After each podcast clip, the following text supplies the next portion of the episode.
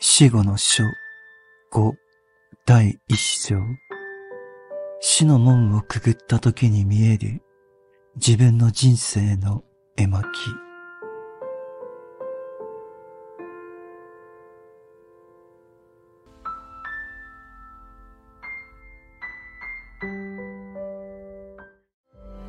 以前は私たちの意識に具体的な内容を与えていたものがあたかも一つの星に収縮したようにこの星から宇宙の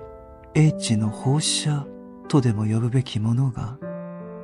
放たれているだけなのです。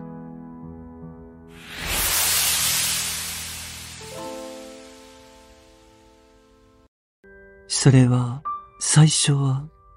まるで燃えるような星から出たかのように輝き、さらにキラキラと輝いているのです。この星は今、大空のような青ではなく、燃えるような、輝くような、赤みを帯びた、燃える星のようなものなのです。そしてそこから宇宙に向かって英知が流れ出し、その内なる動きによって、まず私たちに向かって最後の地上生活の思い出がまるで絵巻のようなものとして提示されるのです。生まれてから死ぬまでの間に私たちが魂の中で意識的に経験したすべての出来事が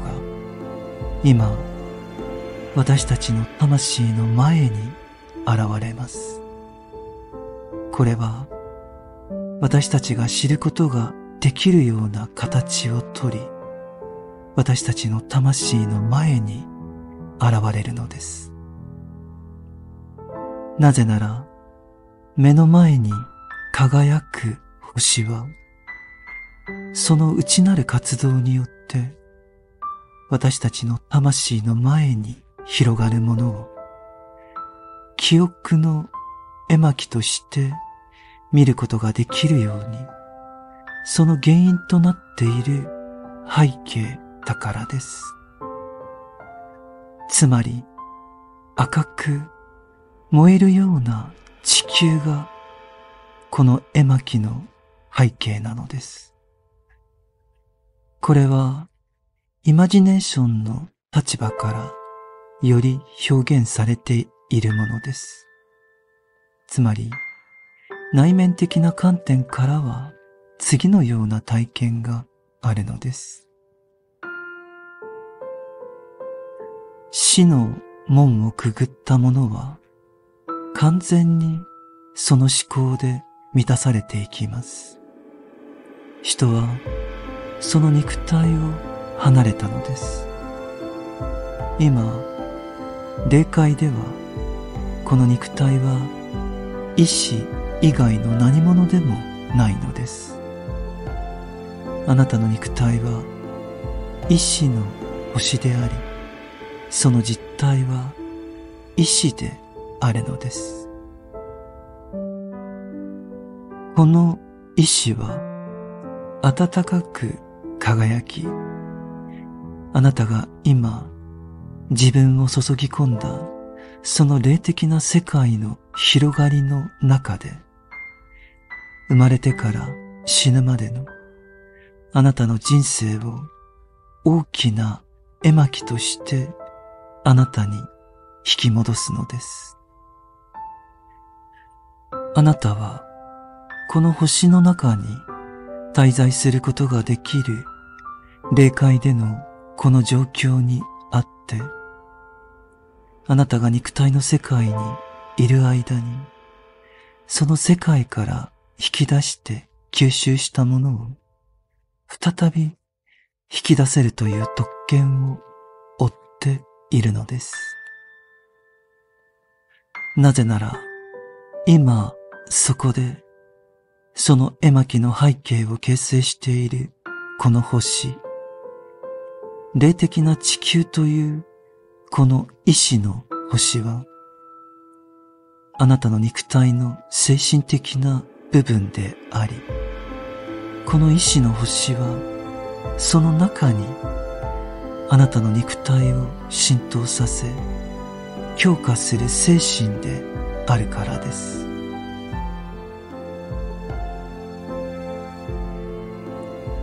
ここで英知としてあなたに流れ込むものは、あなたのエーテル体の活動、エーテル体の可動性なのです。この期間は過ぎ去っていきます。私たちの地上の人生が記憶の絵巻のように流れているという印象を持つ期間は、実際には数日しか続かないのです。地上での生活で記憶となった私たちの思考は、この記憶の絵巻の中で、再び私たちの魂の前に展開されます。この絵巻は私たちが肉体の中で目を覚ましていられるだけの力がある限り維持することができるのです。それはかつて異常な状態の中でどれだけ長い間起きていられたかではなく、私たちの中にある目覚めを維持する力にかかっているのです。ある場合は一晩起きていても疲労しないかもしれません。しかし別の場合はもっと長い時間起きていても疲労しないかもしれないのです。また、この意志の星が背景にあるからこそ、記憶の絵巻の中には、最後の地上生活で得たもの、より成熟したもの、生まれた時に地上生活に持ち込んだマイナスのカルマと比較して、プラスのカルマとして死を超えて持ってきたものが入っています。そのような明確な内的意識もその絵巻の中にはあるのです。この前世の果実とでも言うべきものは記憶の表彰にとどまることなく未来へと向かい